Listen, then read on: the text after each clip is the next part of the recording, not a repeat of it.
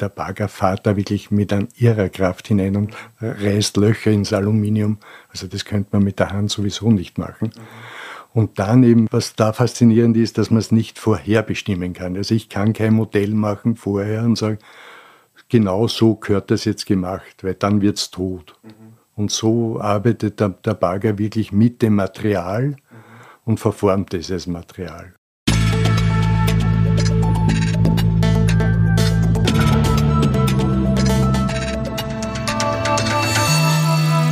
Ausgesprochen Kunst. Der Podcast mit Alexander Gieser.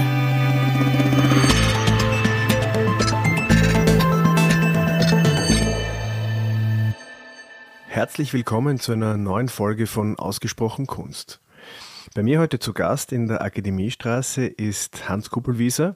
Hans Kuppelwieser ist Bildhauer und multimedialer Künstler und ganz aktuell an mehreren Schauplätzen in Österreich äh, vertreten und zu sehen. Ganz aktuell das frisch eröffnete Heidi Horten Museum in den Hanuschhöfen zeigt ein Deckenrelief vom Hans Kuppelwieser im sogenannten Tea Room, den er gemeinsam mit dem Künstler Markus Schienwald gestaltet hat. Und ganz demnächst gibt es in Krems in der Kunsthalle eine Ausstellung zum Werk, über das Werk von Hans Kuppelwieser zu sehen und zusätzlich in der Dominikanerkirche in Krems eine Installation. Die ist dort zu sehen ab dem 2. Juli und über den Sommer hinaus bis zum 30. Oktober. Unser Gespräch heute, und darum werde ich mich bemühen, wird Einblicke in sein künstlerisches Schaffen geben und eingangs und weil ich weiß, dass du, lieber Hans, ja nicht nur in Wien arbeitest, im, im Prater, in einem der schönen Prater-Ateliers, sondern auch ein schönes Atelier hast in Lunds, in Niederösterreich, wollte ich dich fragen, wo arbeitet sich denn besser, in Wien oder in Lunds? Äh, das ist eine schwierige Frage, weil es ist völlig gleichwertig. Mhm. Also ich bin im Sommer sowieso in Lunds, weil mhm. es da zum Aushalten ist und im Wiener Atelier wird es eher ziemlich heiß. Und in Lunds ist halt der See daneben, wo man sich abkühlen kann. Die mhm. Gefahr ist in Lunds natürlich, dass es zu schön am See ist, mhm. dass man zu wenig in der Werkstatt mhm. arbeitet. Mhm. Aber ich habe jetzt eine ganz neue Werkstatt, die komplett neu gebaut ist. Und da kann ich auch jetzt im Winter arbeiten, weil da habe ich eine Fußbodenheizung, die mit Hackschnitzeln betrieben wird. Mhm. Und das ist ideal zum Arbeiten. Also das hätte ich schon vor 20 Jahren machen müssen, da bin ich leider zu mhm. spät drauf gekommen. Aber mhm. jetzt genieße ich das sehr. Ja, barfuß im Winter im Atelier mit Fußbodenheizung. Klingt, klingt romantisch ist total super gut. Ja. Äh, weil du das jetzt so sagst mit der, mit der, mit der Verlockung des Sees. Ich meine, ich kenne das auch. Wir, wir, wir reisen ja gelegentlich nach Salzburg, um dort ähm, Messen zu ähm, bespielen. Und zu Ostern merkt man so, da ist das Wetter zwar schon ein bisschen schön, aber es ist, es ist noch nicht so warm. Und im Sommer, wenn es so wirklich schön warm ist, dann merkt man, dass, dass sich die Leute richtig motivieren müssen, jetzt vom Attersee, vom Mondsee und von den anderen schönen Seen rund um Salzburg dann in die Stadt zu kommen. Aber ich denke mir, wenn jemand wirklich an der Kunst interessiert ist, dann, dann zieht er ja die, die, die Kunst dem, dem, schönen, dem See ja auch vor. Und ich gehe jetzt mal davon aus, dass das bei dir der Fall ist. Also wenn du dich entscheiden, also wenn so eine zündende Idee kommt, dann, dann gibt es wahrscheinlich nur noch, nur noch den Weg ins Atelier, um das, um das umzusetzen. Ja, das ist sicher so. Es ist mhm. total spannend im mhm. Atelier und mhm. es ist ja, man arbeitet ja an den Sachen und es wird eh immer anders und, und äh, man lässt sich ja auch selber überraschen und mhm. man wird fast süchtig. Es ist, au außerdem ist es so ein bisschen eine Sisyphos-Arbeit, mhm.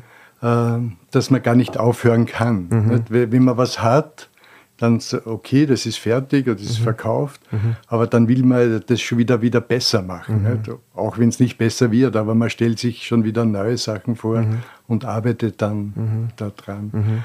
Aber, aber eben mit zu schöner Umgebung, ich kann mich erinnern, ich habe den Baldissari einmal kennengelernt Mhm. Und der hat gesagt, na, in Wien könnte ich nie arbeiten, das ist viel zu schön da, also da kann man nicht arbeiten. Ja. Er kann das nur in Los Angeles machen. Okay. Da, da kann er was tun. Alles Und das stimmt auch. Ja, ja.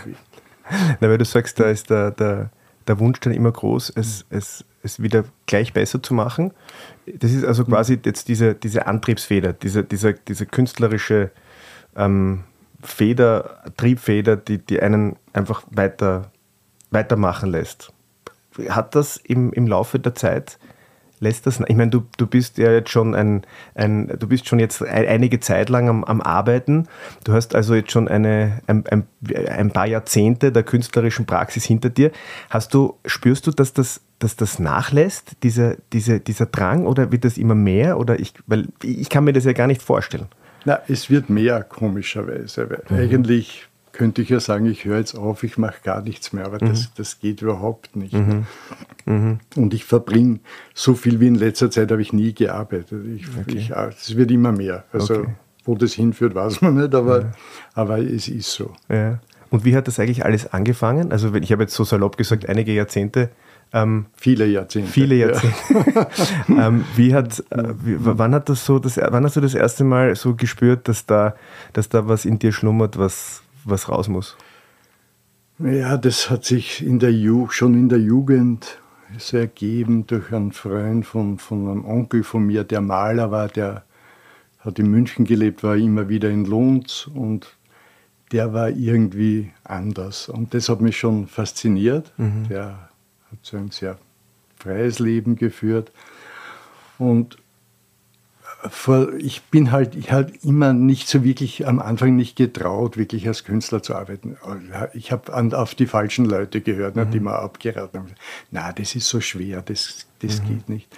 Und ich, hab, ich, bin eben ein Spätstarter gewesen. Ich habe da als Grafiker dann gearbeitet, ein paar Jahre und bin sehr spät auf die Akademie gekommen und habe da halt schon äh, auch viel, viel gelernt und Erfahrung gesammelt, und zwar hauptsächlich durch die Kollegen. Mhm. Also wir waren wirklich sehr viele heute sehr berühmte österreichische Künstler, die wir alle in einer Klasse waren. Mhm. Angefangen jetzt beim Taskville und dann habe ich beim Bazum Brock mhm. und dann beim Weibel noch studiert. Mhm.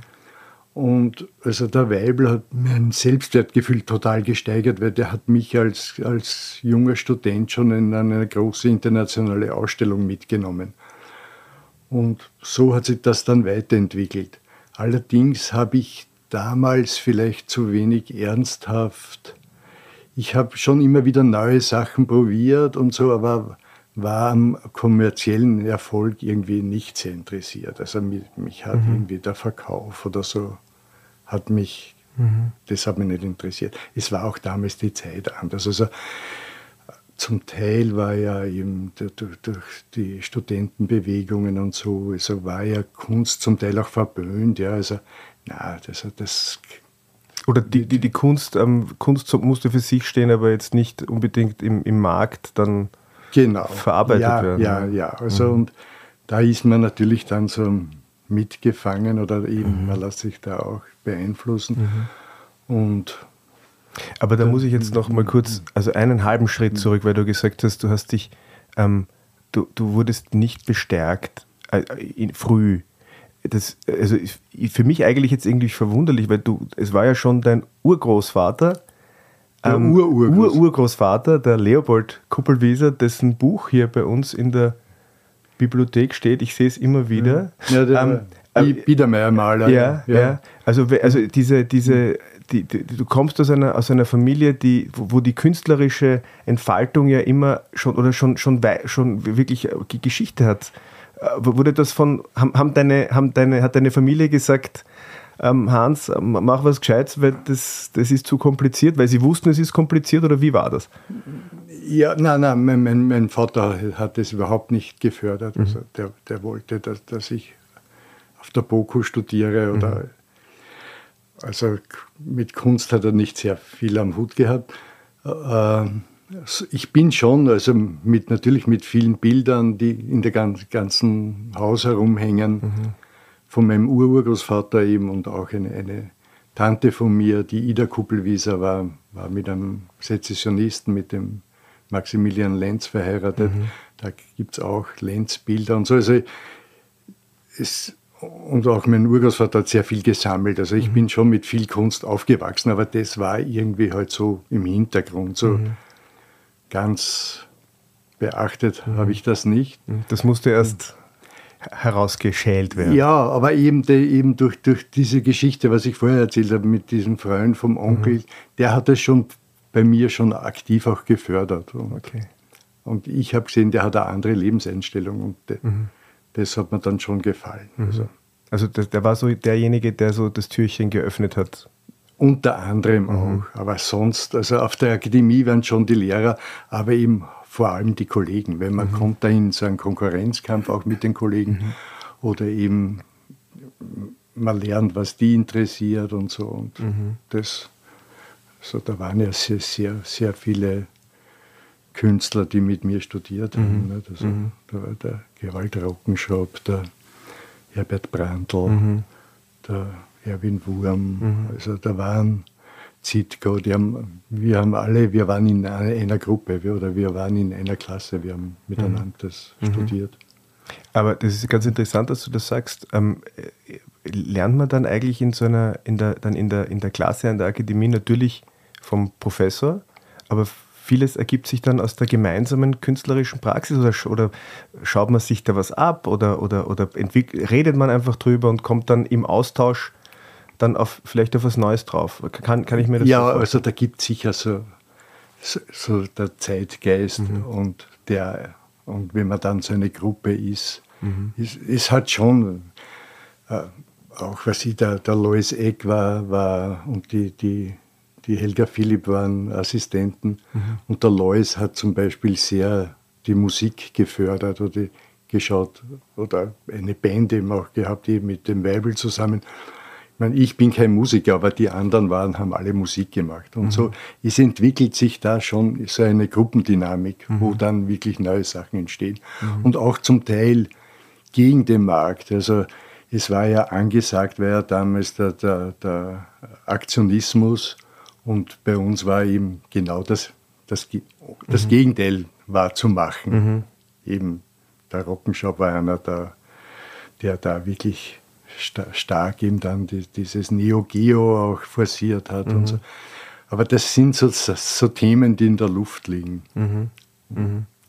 Ich meine, heutzutage bist du ja ähm, äh, in aller Munde. Ich meine, darüber werden wir auch noch reden, über die aktuellen Ausstellungsprojekte, aber weil du gesagt hast, so jetzt gegen den Markt, war das, war, war das so eine, eine, eine innere Haltung, dass man, also dass man das jetzt gar nicht forcieren muss, sondern dass sich das wenn sich dann gut entwickelt, ohnehin in die richtige Richtung entwickelt? Ja, also der, der Markt war, war, für uns damals war nicht interessant. Okay. Also, und das hat natürlich auch Nachteile. Nicht? Also wenn man sich da nicht kümmert drum ja. und einfach vor sich hin ja. bastelt und ja. Und wovon hast Sachen, du dann gelebt? ich meine, wie, wie war das? Hast du. Ja, mit Jobs daneben, ja. Also ich habe in der Grafik beim ORF gearbeitet. Aber da war ich nicht allein als Künstler, ja. da haben einige Kollegen ja. haben dort gearbeitet und so haben wir ein bisschen Geld verdient. Mhm.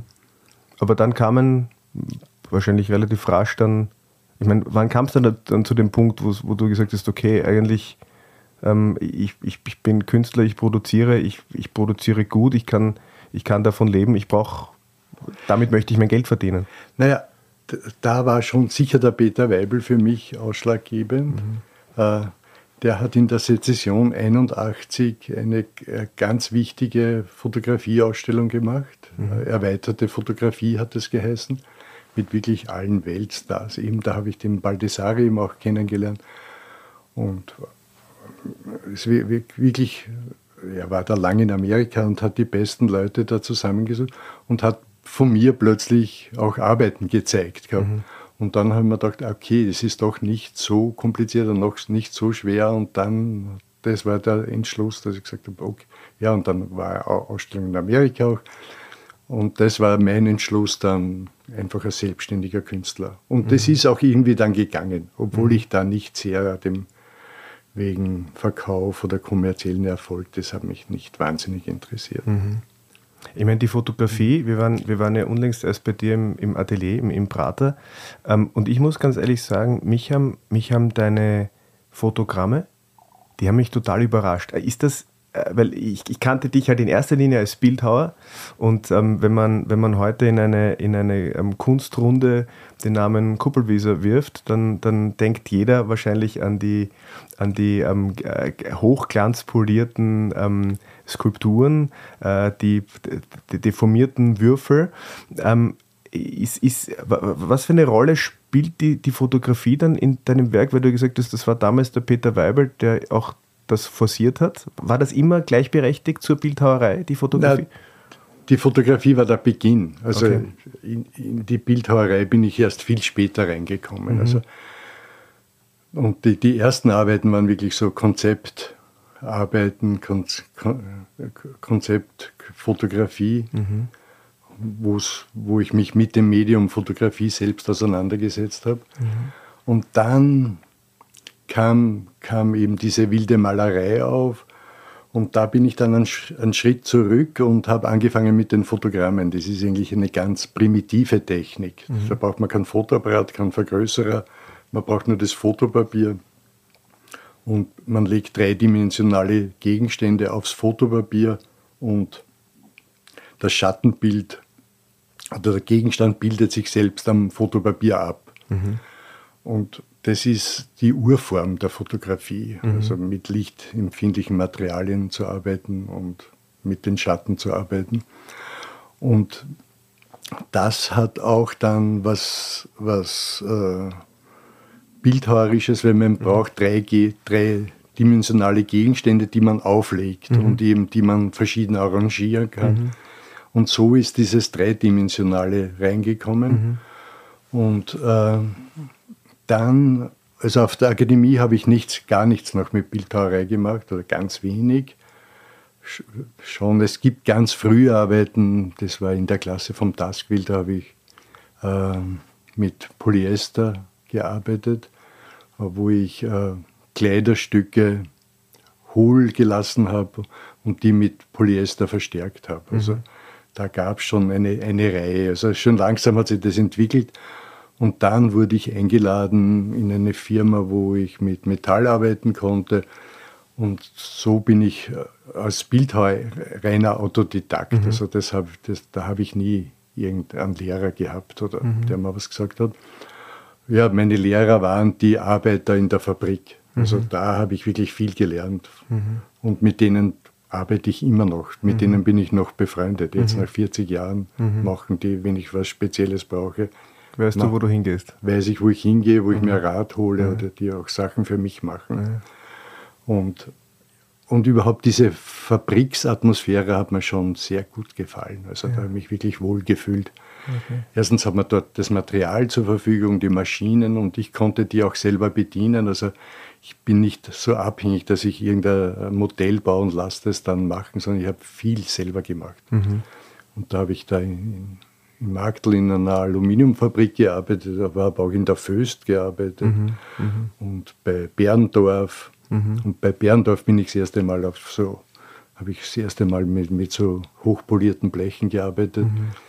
Aber, aber also ich bin ja nicht materialfixiert. Mhm. Ja. Also ich arbeite mit allen Materialien. Jetzt arbeite ich zum Teil eben sehr viel mit Plexiglas gerade. Also ich das ist vielleicht auch, na, weil, äh, die, die Zeit auf der Akademie, das war schon eine sehr intellektuelle Zeit, also wo es sehr nur um Konzept gegangen ist und gar nicht um das Handwerkliche. Mhm. Und das ist aber, was mich schon sehr interessiert und mhm. wo ich auch jetzt noch immer mit verschiedensten Materialien mhm.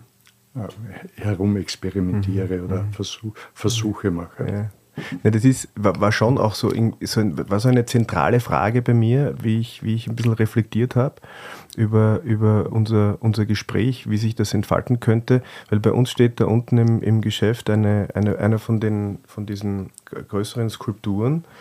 Ähm, und ich, ich weiß das jetzt aus meiner Erfahrung, die meisten Menschen wollen wissen, wie, wie sowas überhaupt möglich ist. Man, man sieht diese Skulptur, ähm, das ist hochglanzpoliert, es ist makellos ähm, und ähm, es ist ein, ein deformierter, das war ursprünglich, sind das, sind das Kuben, äh, die, aus, aus, aus was für einem Material ist das? Ja, verschiedenes. Es ja. gibt, gibt, geometrische Körper, mhm. die ich vorher schweiße. Mhm. Und dann werden die mit dem, mit dem Bagger wieder verformt, also mhm. die werden zerstört. Mhm. Aber das hat nichts mit dem, mit dem polierten Material, also mhm. das gibt es genauso in, in Aluminium, wo ich angefangen habe, so große Skulpturen aufzublasen mit Aluminium. Die mhm. habe ich zusammengeschweißt, also flach zusammengeschweißt Bleche, aber sehr große, bis zu 6, 7, 8 Meter Höhe haben die dann entwickelt. Und nachdem sie zusammengeschweißt worden sind, werden sie mit Hochdruck, mit Pressluft aufgeblasen und, und die, die Formen versteifen sich dann von selbst durch die Falten und werden mhm. dann total stabil. Mhm. Einer von diesen Skulpturen ist jetzt ähm, dem, dem, demnächst oder eigentlich jetzt zu sehen in, in Krems? In Krems, genau, das steht in Krems. Lehnt an der Wand. Lehnt, lehnt an der Wand, mhm. ja. Und ja, die war vorher im, im, im, im ZKM aus, ausgestellt in Frankfurt, in, in, in Karlsruhe. Mhm.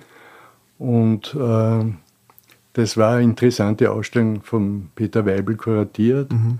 Äh, der negative Raum hat das geheißen, wo es eben geht, äh, Skulpturen andere Skulptur zu sehen, äh, wo es nicht um, um Gewicht, um Masse oder mhm. eben um Material geht, sondern die gewisse Leichtigkeit haben, wo, mhm. wo es um den Raum geht. Und mhm. da, da, waren eben diese aufgeblasenen und auch zum Teil ein paar Sachen von mhm. meinen Plexiglasarbeiten mhm. ausgestellt. Mhm. Ja, das ist interessant, dass du jetzt sagst über die Leichtigkeit und den Raum, weil du hast etwas, eine, eine, eine meiner äh, rezentesten Begegnungen mit deinem, mit deinem Werk war im, im sogenannten Tea Room, im jetzt neu eröffneten ähm, Museum ähm, der, der Horton Collection. Ähm, da hast du für diesen Raum eine Deckenskulptur geschaffen und die ist beim, vom Material her ja Aluminium und zwar eloxiert. Ja. Und ich meine, eloxiert, das ist so ein schönes Wort. Kannst du mir kurz nur erklären, was passiert, wenn man, oder na, zur Entstehung vielleicht von, von dem Relief, mhm. das ist auch, das, das schaut ja leicht aus, aber es ist auch Aluminium und auch, ich habe da nicht selbst Hand ange, angelegt, mhm. sondern der Bagger. Ne? Mhm. Das macht mein Baggerfahrer, der fährt da wirklich mit so einem riesen Schrottbagger hinein mhm. und zerknüllt das. Mhm. Und das ist aus vielen Teilen zusammengesetzt, das, die ganze Decke. Und äh, kriegt durch diese Faltungen kriegt's was Stoffliches. Das mhm. passt auch in dieses barocke mhm. Äh, Ambiente. Mhm. Und äh, dass das noch einmal gesteigert wird, habe ich das dann eben rot eloxieren lassen. Mhm. Das ist ein Verfahren, das man von den, aus den 60er Jahren von den Häuserfassaden kennt. Mhm. Da, da, wird das Aluminium wird eine, eine Oxidschicht gebildet und diese Oxidschicht wird dann elektrolytisch eingefärbt. Also das kommt keine Farbe draufgesprüht, sondern das ist im Aluminium eingelagert. Mhm. Und eben weil das auch vorher sandgestrahlt ist, jetzt hat das so einen matten, mhm. samtigen Effekt. Mhm. Na, weil für mich ist es total verblüffend, weil ähm, ich, ich, ich stehe dann, steh dann da unten und schaue das an und es ist so, es ist so perfekt, so, so es, es könnte es nicht anders sein. Und wenn du mir jetzt erzählst, da kommt der große Schrottbagger und zerknüllt das, ja, dann, dann, dann finde find ich das total faszinierend, dass, dass, dass, dass dieser Prozess, dieses, dieses, dieses, diese, dieses ganz Gewalttätige ist dann irgendwie, das ist dann nicht mehr so spürbar. Aber wenn man es wenn weiß, dann, dann bekommt es eine ganz andere Dynamik plötzlich. Also das ist, das ist also für mich total faszinierend, weil also ich denke mal, die Menschen kommen da rein und, und, und denken nicht daran, denken sich gar nicht, wie, wie kann das passieren, weil es so, es ist einfach da, es ist so, es ist so unendlich. Naja, was mich interessiert hat, ist schon auch eben mit den Maschinen zu arbeiten. Ja. Weil es ist ja so, sonst so diese Expressionismus-Theorie, dass der, der Künstler muss was ausdrücken, mhm. wie er mit seinen Händen arbeitet und so. Mhm. Aber man kann auch Gefühle hervorrufen, wenn das die Masch von der Maschine erzeugt ist. Mhm. Und da gibt es wirklich so wie eine Maschinenschrift. Mhm. Der Bagger fährt da wirklich mit an ihrer Kraft hinein und mhm. reißt Löcher ins Aluminium. Also das könnte man mit der Hand sowieso nicht machen. Mhm. Und dann eben, was da faszinierend ist, dass man es nicht vorherbestimmen kann. Also ich kann kein Modell machen vorher und sagen, genau so gehört das jetzt gemacht, weil dann mhm. wird es tot. Mhm. Und so arbeitet der, der, Bagger wirklich mit dem Material mhm. und verformt es als Material. Mhm. Und, und der, das, das ist das Faszinierende. Mhm. Also es ist kein Design mehr. Ja. Wenn man sonst irgendwas macht, macht man meistens Modelle und gibt es dann zur Produktion. Aber das ist eins zu eins, ist das so entstanden. Hat eigentlich der, der, der Baggerfahrer ein, ein Nahverhältnis zum, zum Kunstwerk, das dann im Museum an der Decke hängt? Naja, das ist schon ganz witzig, weil da habe ich schon jetzt einen ganz speziellen mhm. Baggerfahrer, das ist der Herr Reiter.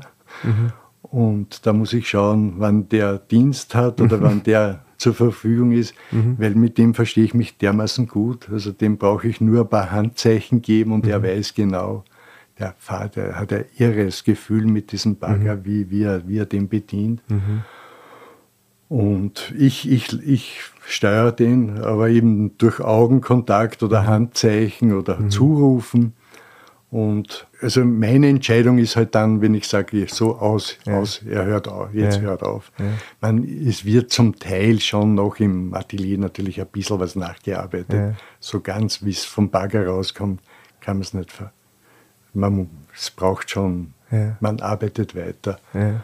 Und, also, und, und dann eben, eben auch mit, mit diesen Skulpturen, die vom Bagger verformt sind, da, es gibt einfach verschiedene Phasen, wo man sich das anschaut, verschieden hinstellt.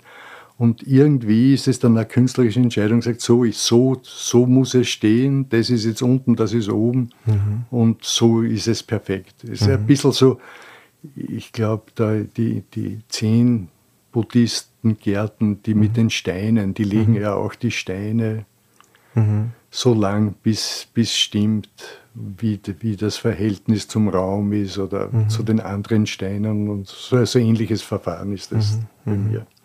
Ich meine, du warst ja einer der ersten, die wahrscheinlich die, die Kunst platziert haben, da im, im Hanuschhof, beim, im, der, beim, bei der Frau Harten, äh, im Museum. Äh, da war ja wahrscheinlich noch gro große Baustelle, oder? Ähm, wie, wie wird das so? Und ich meine, ich finde das immer ganz interessant, wenn man, wenn man dann, äh, wenn dann, wenn man mit Elektrikern zusammenarbeitet, mit, mit Installateuren, mit Bodenlegern. Da gibt es ja auch ganz viele, die, die ähm, ja jetzt weit über das hinausgehen, ähm, jetzt einfach nur einen, einen, einen Boden zu verlegen, sondern da geht es ja auch um, um, um die richtigen Entscheidungen, um, um, um Formen.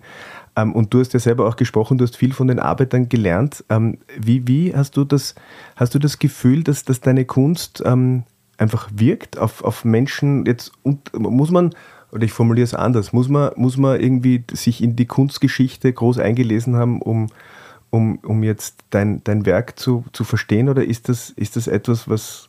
was Nein, das, das muss so auch funktionieren. Ja.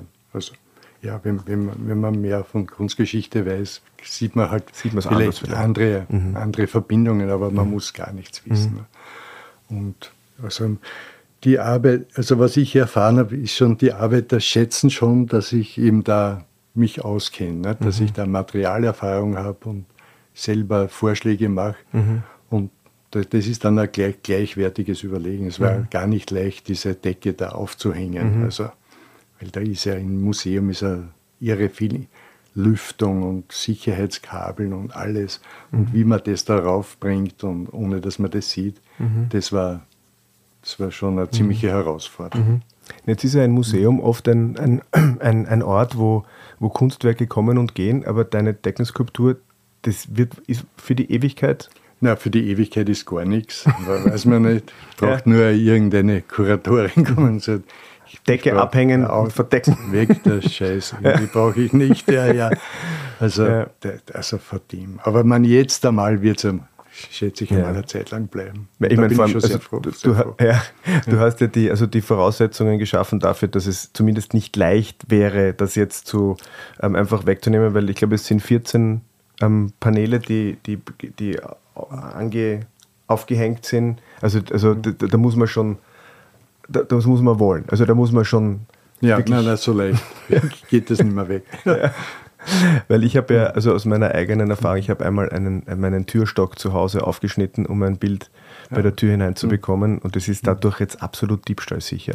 Okay. Aber ja, es ist auch, ich musste mir total klar sein, mhm. dass ich das immer haben möchte. Ja, Weil ja, wenn ich ja. irgendwann einmal mir denke, uh, das gefällt mir jetzt gar nicht mehr, dann muss ich den Türstock wieder aufschneiden. Ne? Okay. Ja, ja, also ja. es ist, ich glaube schon, dass so dann die, wenn man, wenn man wirklich große Sachen macht und dann, dann muss man sich auch total sicher sein. Ja, aber auf der anderen Seite, man, ich, ich bin nicht äh, da, da, da, da aus, dass irgendwas für die Ewigkeit ist. Mir okay. gefallen auch so Installationen, die temporär sind, weil vielleicht gefällt es mir nach zehn Jahren selber nicht mehr oder so. Also man muss da schon flexibel auch sein.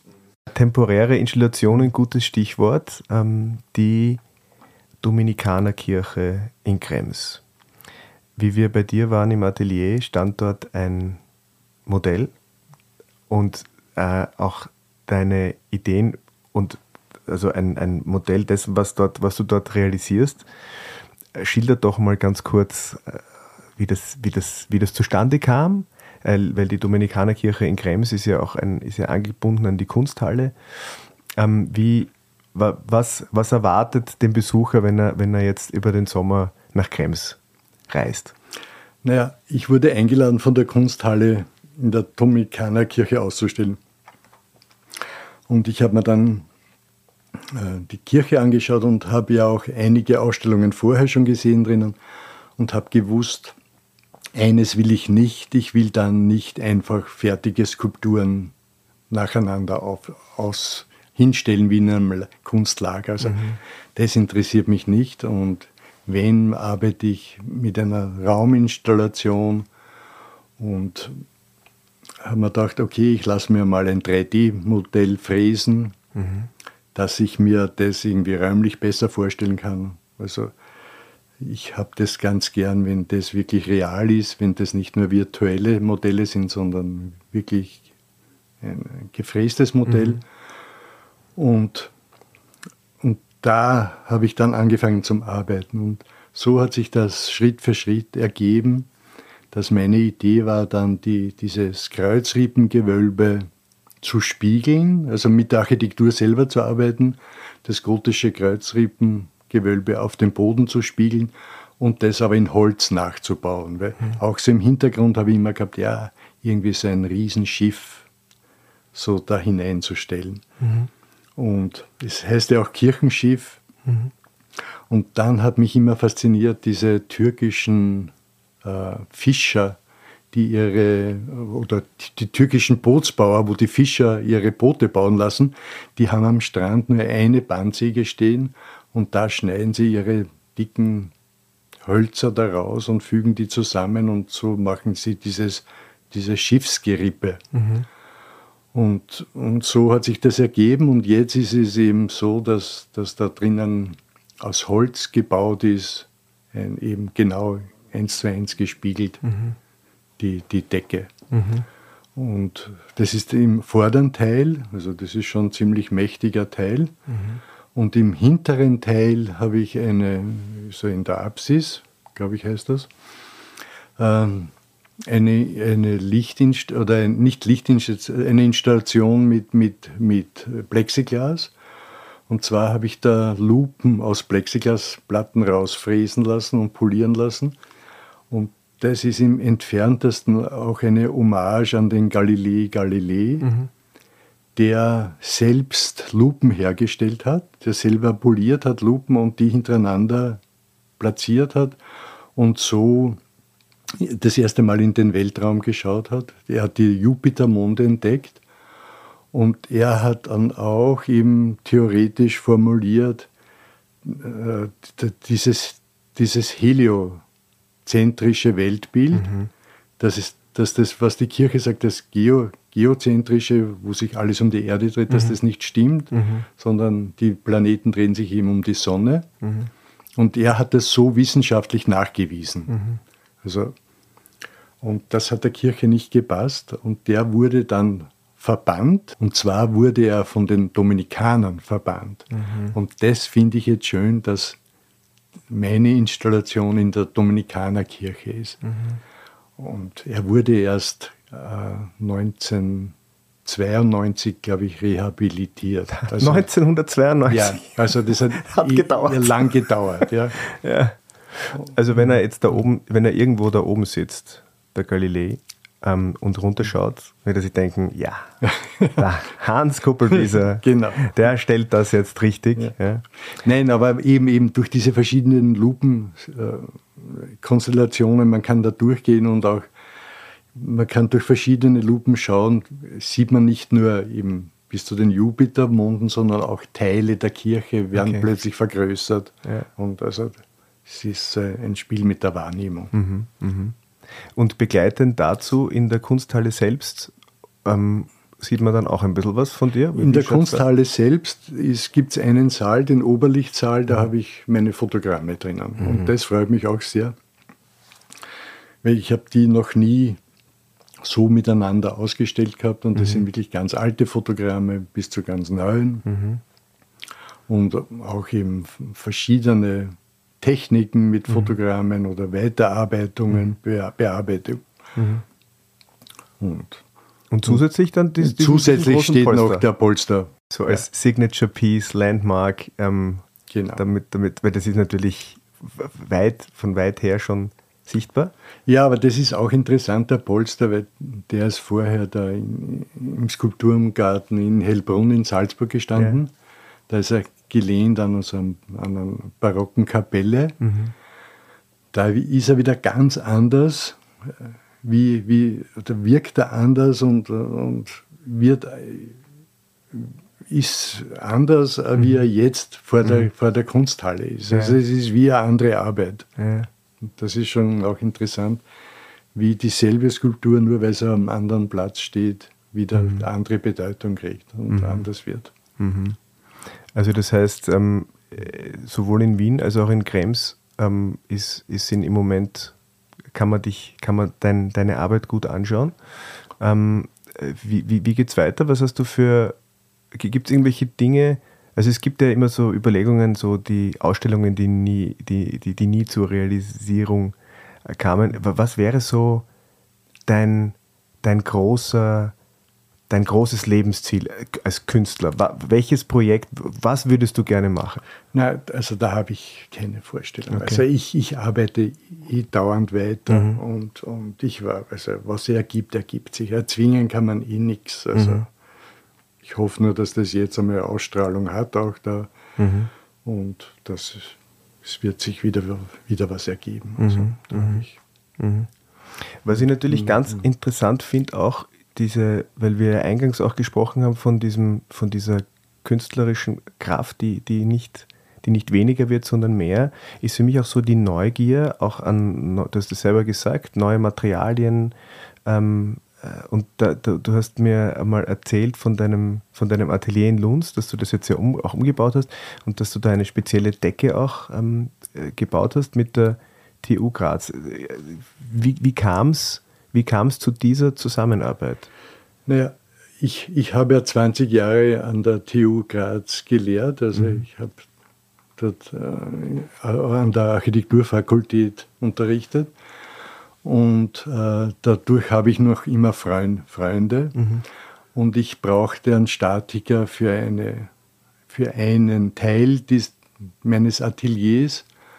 Und da habe ich eine Stall, Stahlkonstruktion drinnen und die, die wurde eben vom Tragwerkslehrerinstitut gerechnet. Mhm. Und dann habe ich eben, machte ich, habe ich einen Einbau, einen Zubau zu meinem Atelier und da wollte ich auch oder brauchte ich eine Decke. Und da habe ich gesehen, dass die äh, im Institut äh, mit Betondruck arbeiten, also versuchen, äh, Bet Be Be Beton 3D zu drucken mit einem Roboter, der das aufträgt. Und äh, die, die Überlegung war, so ein Verfahren zu entwickeln, dass man Beton einspart. Also dass man zum herkömmlichen Beton ungefähr kann man es mit dieser Methode 30 Prozent einsparen. Mhm.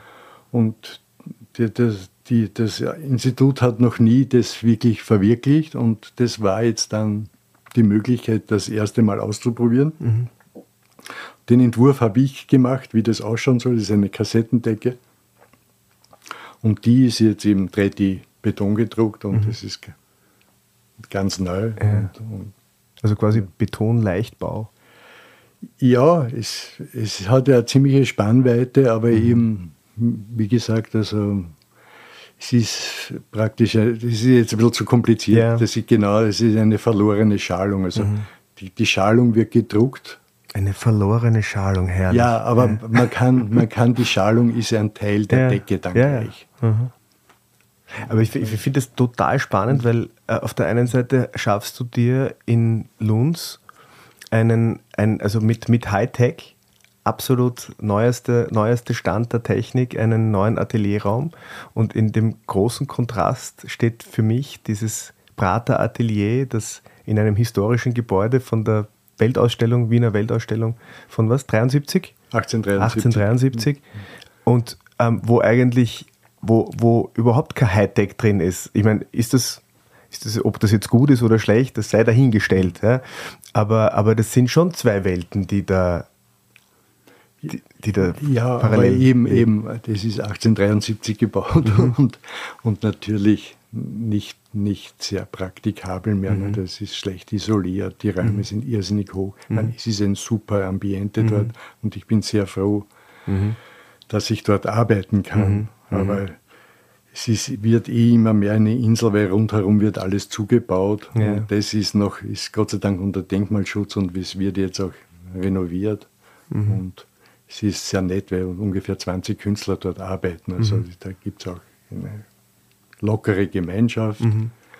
Und so wie damals an der Akademie? Gibt es denn, aber, aber der Austausch wie damals an der Akademie, also so intensiv ist es mit Nein, nein. Also wir treffen uns aber nicht, ja. nicht regelmäßig oder, oder so. Also das ja. ist, aber es ist trotzdem sehr nett und, ja. und angenehm. Nein, ich denke mir, also ich habe das, ich habe das, ich war damals, wie wir vor ein paar Wochen da gemeinsam waren, das erste Mal dort in, in einem dieser Prater-Ateliers und ich fand das ich fand das sehr schön. Also ich habe mir gedacht, das wäre, ist, glaube ich, ein guter Ort, um, um zu arbeiten. Ja, na, das, das sicher. Ja. Das ist, ist sicher. Nein, es ist nicht, es ist praktisch im, im, im grünen Prater. Ja, also ja. es ist ein, sind riesen, vier Riesenplatanen drinnen, die auch noch seit der Weltausstellung dort sind. Mhm. Und aber eben wie gesagt, also sehr wintertauglich ist das Ganze nicht und ja. im Sommer wird es heiß drinnen. Also, mhm. Aber jetzt werden wir schauen, es gibt jetzt EU-Geld und jetzt wird das renoviert. renoviert. Aber das hat immer Vor- und Nachteile, werden wir ja. sehen, was, ja. was sich da entwickelt. Also für dich wird es weiterhin Wien und Lunds gleichberechtigt genau. nebeneinander ich, geben? Nein, ich, ich bin sehr gern in Wien und ich kann mir nicht vorstellen, dass ich nur mehr am Land arbeite. Also ich, ich brauche das Wien auf jeden Fall auch.